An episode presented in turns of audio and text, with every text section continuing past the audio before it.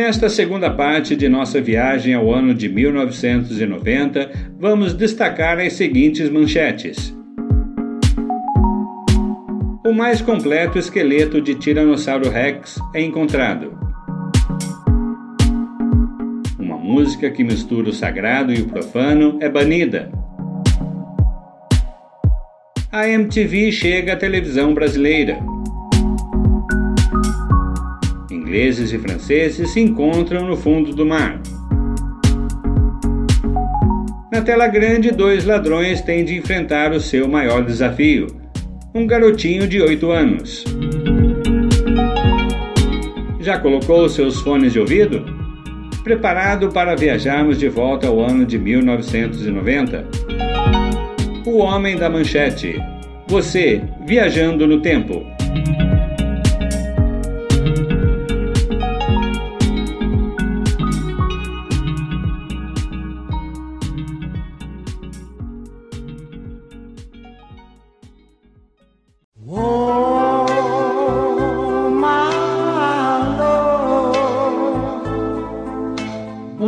De amor com temática espírita. Ghost, ou Ghost do Outro Lado da Vida, um filme americano de fantasia romântica, é lançado hoje aqui nos Estados Unidos, dia 13 de julho de 1990. Dirigido por Jerry Zucker, conta com Patrick Swayze, Demi Moore e Whoopi Goldberg, como as estrelas desse blockbuster que vai encantar uma geração. O filme traz a história de Sam Wheat, papel de Swayze, que é um executivo de um banco, e de Molly Jensen, interpretada por Demi Moore, uma artista plástica. Os dois formam um casal perdidamente apaixonados um pelo outro. Sam é traído e assassinado a mando de seu amigo e parceiro de negócios Carl, por causa de uma transação comercial obscura que este fez. Carl é um homem ganancioso e corrupto. Contudo, depois do crime, Sam não vai embora. Ele vaga pela terra como um espírito impotente. Ele descobre a traição de Carl sem querer, ele acaba conhecendo a médium Oda May Brown. Diga-se de passagem, papel brilhantemente interpretado por Whoopi Goldberg para consertar as coisas e proteger Molly de Carl, e de Willie Lopez, que lhe tirou a vida em frente de sua amada. Ghost traz como música tema a canção Unchained Melody, gravação de The Righteous Brothers, um hit de 1965 que acaba de reaparecer nas paradas da Billboard. Maior bilheteria de 1990 aqui nos Estados Unidos, o filme igualmente vai ser o grande blockbuster no Reino Unido, o maior até hoje, superando ET, o extraterrestre. Oscar de melhor atriz coadjuvante para Whoopi Goldberg o filme também vai ganhar o de melhor roteiro original. Estamos em Dallas, Texas. Viemos assistir ao filme Ghost no Lakewood Theater, que funciona desde 1938. Neste cinema só se coloca em cartaz grandes exibições.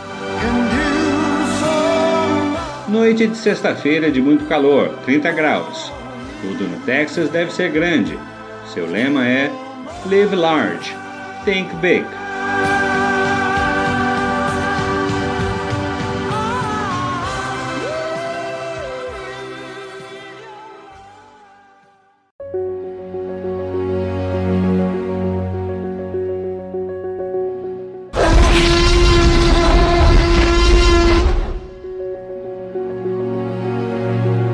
O esqueleto mais completo de um T-Rex é descoberto.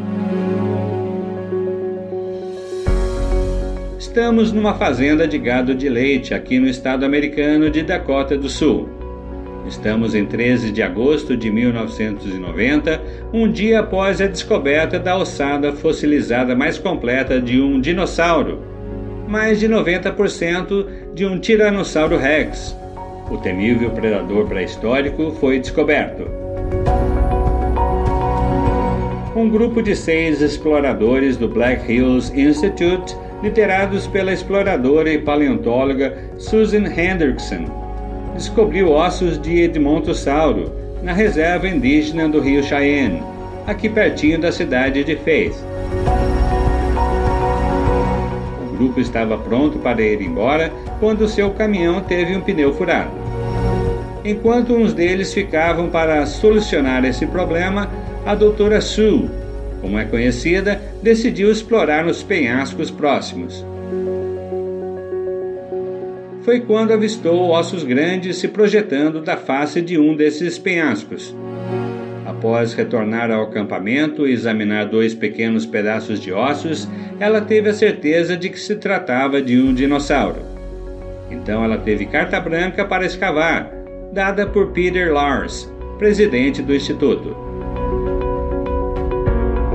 Ao todo, mais de 250 ossos foram recuperados, formando o quadril, as costelas, pernas e braços, além do crânio com dentes. De modo que após a limpeza era possível montar um T-Rex por completo. Os ossos faltantes são os menores que se perderam com o passar de tanto tempo. Ele logo foi apelidado de Sue, em homenagem à sua descobridora. O fóssil será logo leiloado e arrebatado por 8,3 milhões de dólares. E você vai poder ver o T-Rex Sue totalmente montado com uma atração permanente do Field Museum of Natural History em Chicago, Illinois. Estamos em Faith, que fica ao longo da US Route 212, no noroeste do estado. Você pode ver uma escultura de Sue em tamanho natural, bem em frente ao Prairie Oasis Hotel. Faz 20 graus nesta tarde de segunda-feira.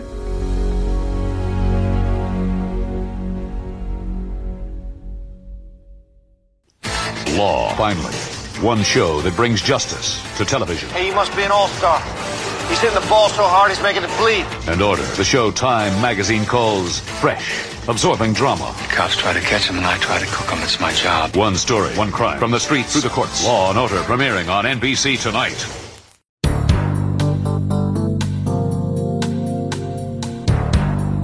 New York City agora tem lei e ordem. A rede de televisão NBC traz hoje a série de drama policial Law and Order, criada por Dick Wolf e estrelada por George Zanda, Chris Noth, Dan Florek, Michael Moriarty, Paul Sorvino e grande elenco. O cenário é a cidade de New York e o plot aborda os complexos casos policiais que envolvem a metrópole. Tem estreia para hoje, dia 13 de setembro de 1990, uma quinta-feira, num episódio piloto em horário nobre. O show vai ter 20 temporadas. Vai bater a série Western Gunsmoke como sendo a mais longa em horário nobre da TV americana. Cada episódio será dividido em duas partes. A primeira vai trazer dois detetives e seu chefe enquanto investigam um crime violento. Vale dizer que Law and Order se baseia em casos reais que chegaram às manchetes recentemente, embora a motivação para o crime e o seu executor possam ser diferentes. Na segunda metade aparece o Ministério Público e os tribunais, tendo dois promotores junto ao Conselho da Promotoria, fazendo de tudo para condenar o acusado. Com isto, Law and Order é capaz de investigar ao longo da produção esses casos reais. A polícia é representada no programa pelo 27º Esquadrão de Homicídios do NYPD, ou Departamento de Polícia de New York. Seu último episódio será em 24 de maio de 2010, mas a franquia não para por aí. A NBC vai trazer a 21ª temporada em 24 de fevereiro de 2022, sendo transmitida às quintas-feiras às 20 horas. A longevidade e o sucesso de Law Order vão gerar outras seis séries de TV, como Law Order Special Victims Unit e Law and Order Criminal Intent. Para diferenciar estas da original, a primeira será sempre referida como The Mothership. In the criminal justice system, the people are represented by two separate yet equally important groups the police who investigate crime and the district attorneys who prosecute the offenders. These are their stories. Esse som me faz lembrar com certeza de Law and Order.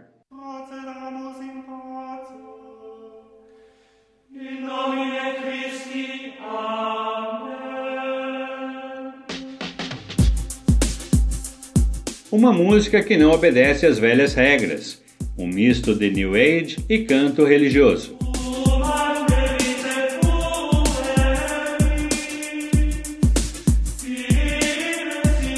O nome do projeto chama-se Enigma, bastante sugestivo.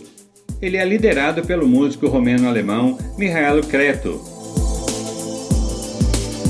ele combina música new age com ritmos de dança, bem como mescla temas de religião e canto gregoriano com sexualidade. Estamos em Munique, capital do estado alemão da Bavária.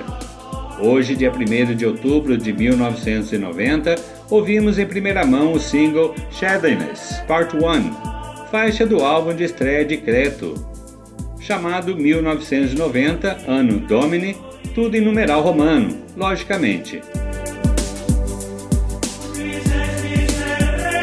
Vale dizer que o nome da canção é Shadness e não Sadness, como muitos vão erroneamente ler. E justamente por esta razão, Creto será acusado de usar um conteúdo satânico no seu álbum. Surgirão muitas acusações, inclusive de o canto gregoriano ser usado como um instrumento do mal. O resultado é que muitas estações de rádio, apoiadas por católicos na Europa, vão proibir a reprodução de Shadness.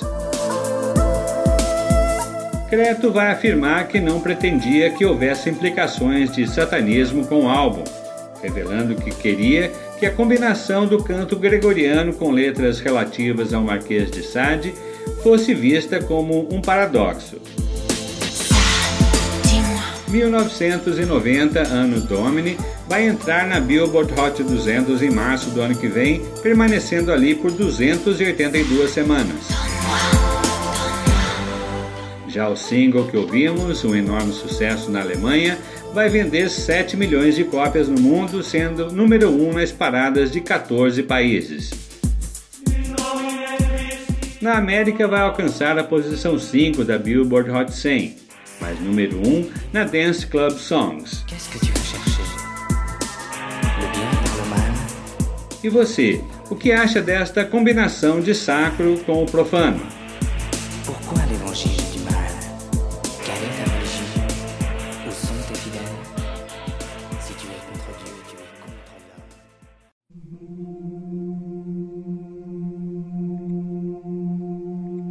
E do profano para o primeiro serviço religioso depois de 70 anos de proibição.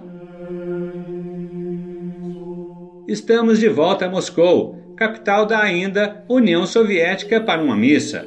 Sim, depois de 70 anos sob o domínio ateu do comunismo e bem na Praça Vermelha, testemunhamos a primeira missa religiosa na Rússia desde 1918 estamos na multicolorida Catedral de São Basílio, que apesar de ser uma igreja, foi símbolo do Kremlin, igreja transformada em um museu histórico. A perestroika trouxe de volta a liberdade religiosa, e as autoridades agora permitem que os crentes ortodoxos russos realizem missas periódicas na catedral do século XVI. Estamos em 14 de outubro de 1990, num domingo nublado de 8 graus. Hoje de manhã, quando os sinos tocaram, o patriarca Alexis II, chefe da Igreja Ortodoxa Russa, liderou uma procissão do clero de Moscou ao redor da igreja na Praça Vermelha. A igreja é dedicada a São Basílio, porque ali se encontram as relíquias do santo. Ela foi construída em 1555 pelo czar Ivan o Terrível, que, deslumbrado pela beleza da catedral, diz a lenda, ele mandou arrancar os olhos dos dois arquitetos, Barman e Postnik, para que jamais produzissem algo igual. Rumores circularam no final da década de 1940 de que o ditador Joseph Stalin iria dinamitar a igreja da mesma forma que arrasou a Catedral de Cristo Salvador, destruindo o que era o segundo santuário mais bonito de Moscou. Mas agora vivemos novos tempos, e aos poucos a liberdade deve voltar.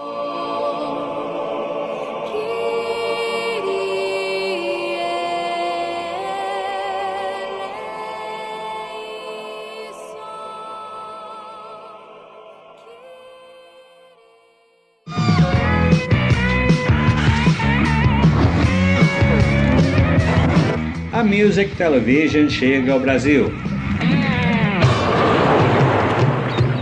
Eu sou a Cook e você vai ficar agora com uma seleção super especial de clipes. Nessa próxima hora você vai ver Shiner O'Connor no clipe inédito Three Babies e mais o rapper Young MC com o clipe Bust a Move e o Paralamas do Sucesso num clipe exclusivo MTV Pólvora. Aliás, de exclusivos nós temos muitos. E para começar, então, Marina cantando para você, Garota de Ipanema. Olha que coisa mais linda, mais cheia de graça.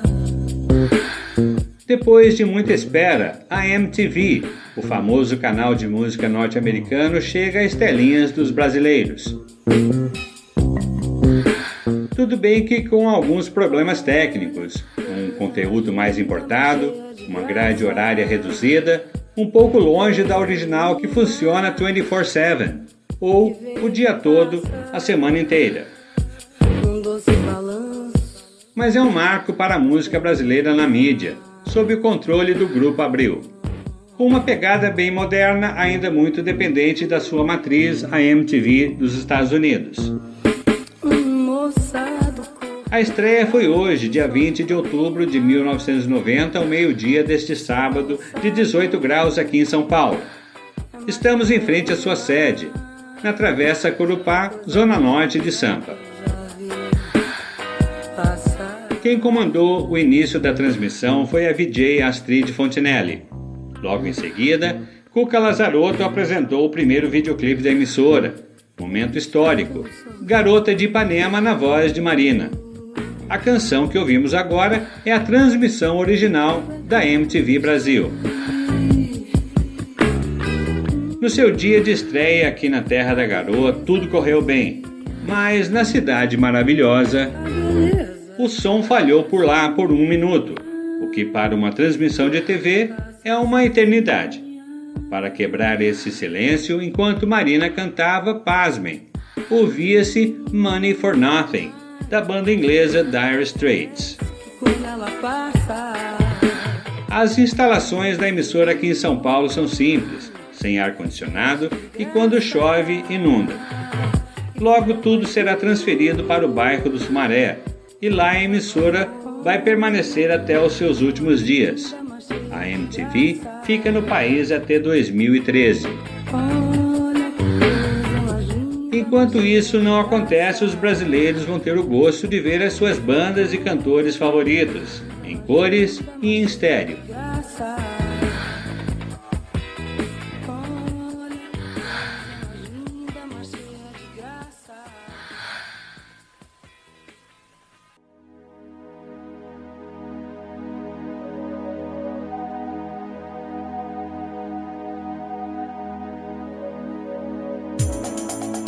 Uma música para as rádios e banida pela MTV.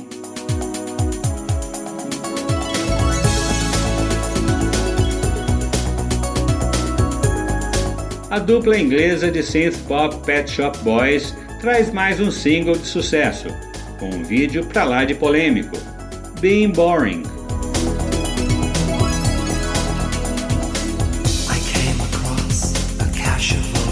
Faixa do álbum Behavior, quarto disco de estúdio do PSB, lançado no mês passado. Estamos em Londres, em 12 de novembro de 1990. Being Boring já está na vigésima posição do UK Singles Chart, o primeiro da dupla a não ficar no top 10 desde 1986. Com um título que teve origem num comentário de alguém lá no Japão que se referiu ao duo inglês como sendo chato, Being Boring.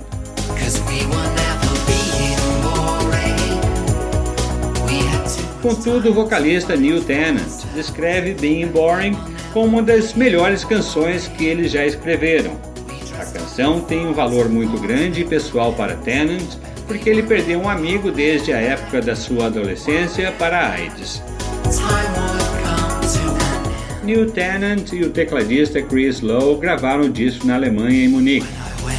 E a faixa que ouvimos fala sobre o passar dos anos, sobre os ideais que você tem quando é jovem e como eles acabam. Mas qual é a polêmica e por que a MTV baniu o seu videoclipe? Todo em preto e branco, produzido pelo fotógrafo Bruce Weber, o videoclipe mostra uma festa numa casa.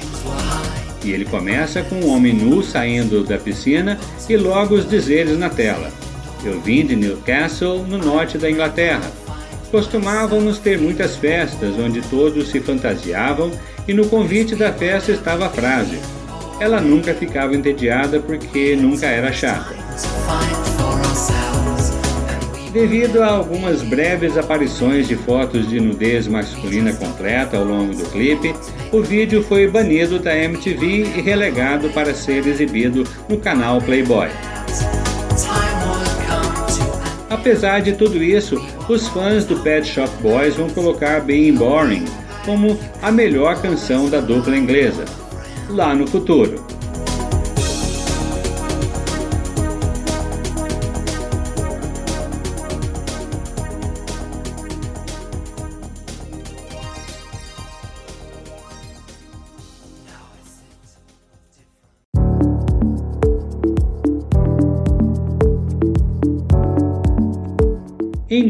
E franceses se encontram no fundo do Canal da Mancha.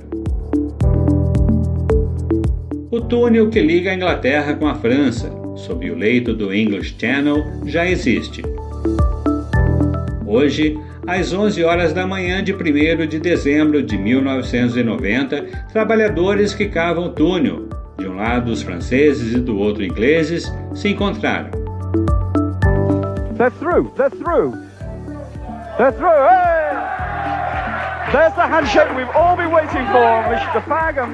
Cosette. Assim que a última porção de parede foi rompida, o engenheiro inglês Graham Fagg enfiou a sua mão através do buraco, alcançando a mão do engenheiro francês Philippe Cosette do outro lado. Foi um aperto de mão histórico. Hoje, pela primeira vez, os homens podem cruzar o canal subterrâneo, disse o presidente francês François Mitterrand. Que sinal brilhante da vitalidade de nossos dois países, acrescentou. Usando britadeiras, o inglês de 42 anos da cidade inglesa de Dover e o francês de 37 da cidade de Calais, na França, quebraram o último obstáculo e trocaram bandeiras de seus respectivos países. Em meio a aplausos, todos muito sorridentes, o inglês disse: Deus salve a rainha! E o francês, por sua vez, gritou, alto e bom som: Vive la France! Esse túnel tornará possível viajar de Paris a Londres num trem de alta velocidade em 3 horas e meia. Sua inauguração vai acontecer em junho de 1993. De trem, o trecho sob o leito do mar será rápido, 35 minutos em comparação aos 90, cruzando o canal de ferry boat.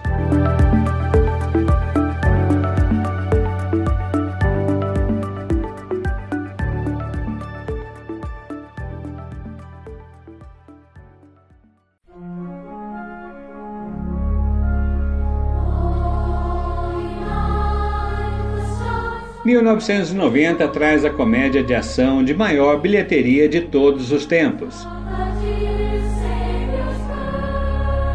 Home Alone, ou Esqueceram de Mim é a comédia natalina de 1990. Dirigida por Chris Columbus e escrita e produzida por John Hughes, o filme é estrelado por Macaulay Culkin, depois de seu sucesso em Uncle Buck, do ano passado. Joe Pesci, Daniel Stern, John Hurt e Catherine O'Hara.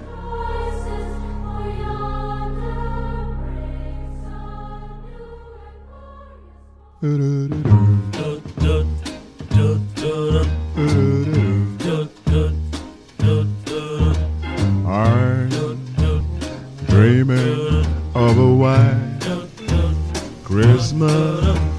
Estamos em Chicago, no estado americano de Illinois, onde o filme aconteceu, onde estavam os sets de filmagem, na cidade onde aconteceu a estreia de Home Alone no último dia 10 de novembro.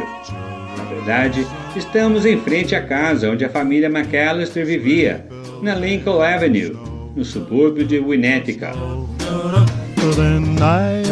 Quando o malcriado Kevin, de 8 anos, se comporta mal, na noite anterior a uma viagem em família a Paris, sua mãe Kate, papel de Catherine O'Hara, o faz dormir no sótão.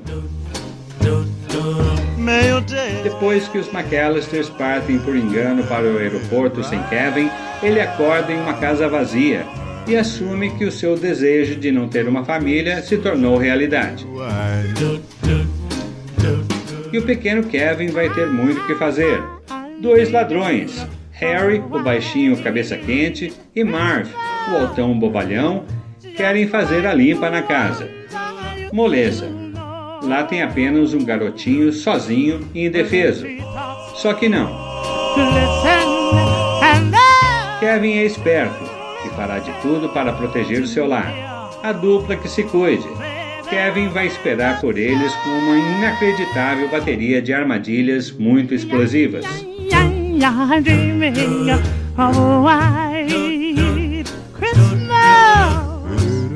Ouvimos uma faixa da trilha sonora do filme. White Christmas, versão de The Drifters de 1954. Um filme que já é a comédia de ação de maior bilheteria de todos os tempos, pelo menos até 2011.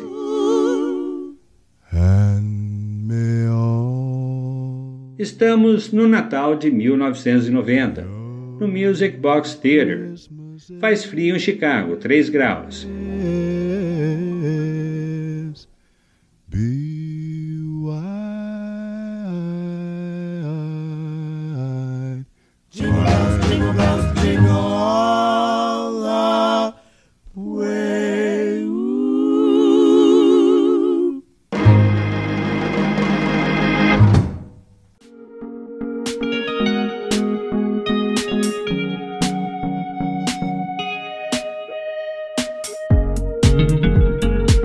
E assim finalizamos o episódio 1990. A década de 90 está repleta de muito conteúdo para você. Obrigado pela sua audiência. Relembrar o passado nos faz entender o nosso presente. A nossa imersão nele também nos faz recordar bons momentos. O nosso podcast é como um arquivo. Esta é a nossa intenção: preservar a memória. O Homem da Manchete. Você, viajando no tempo.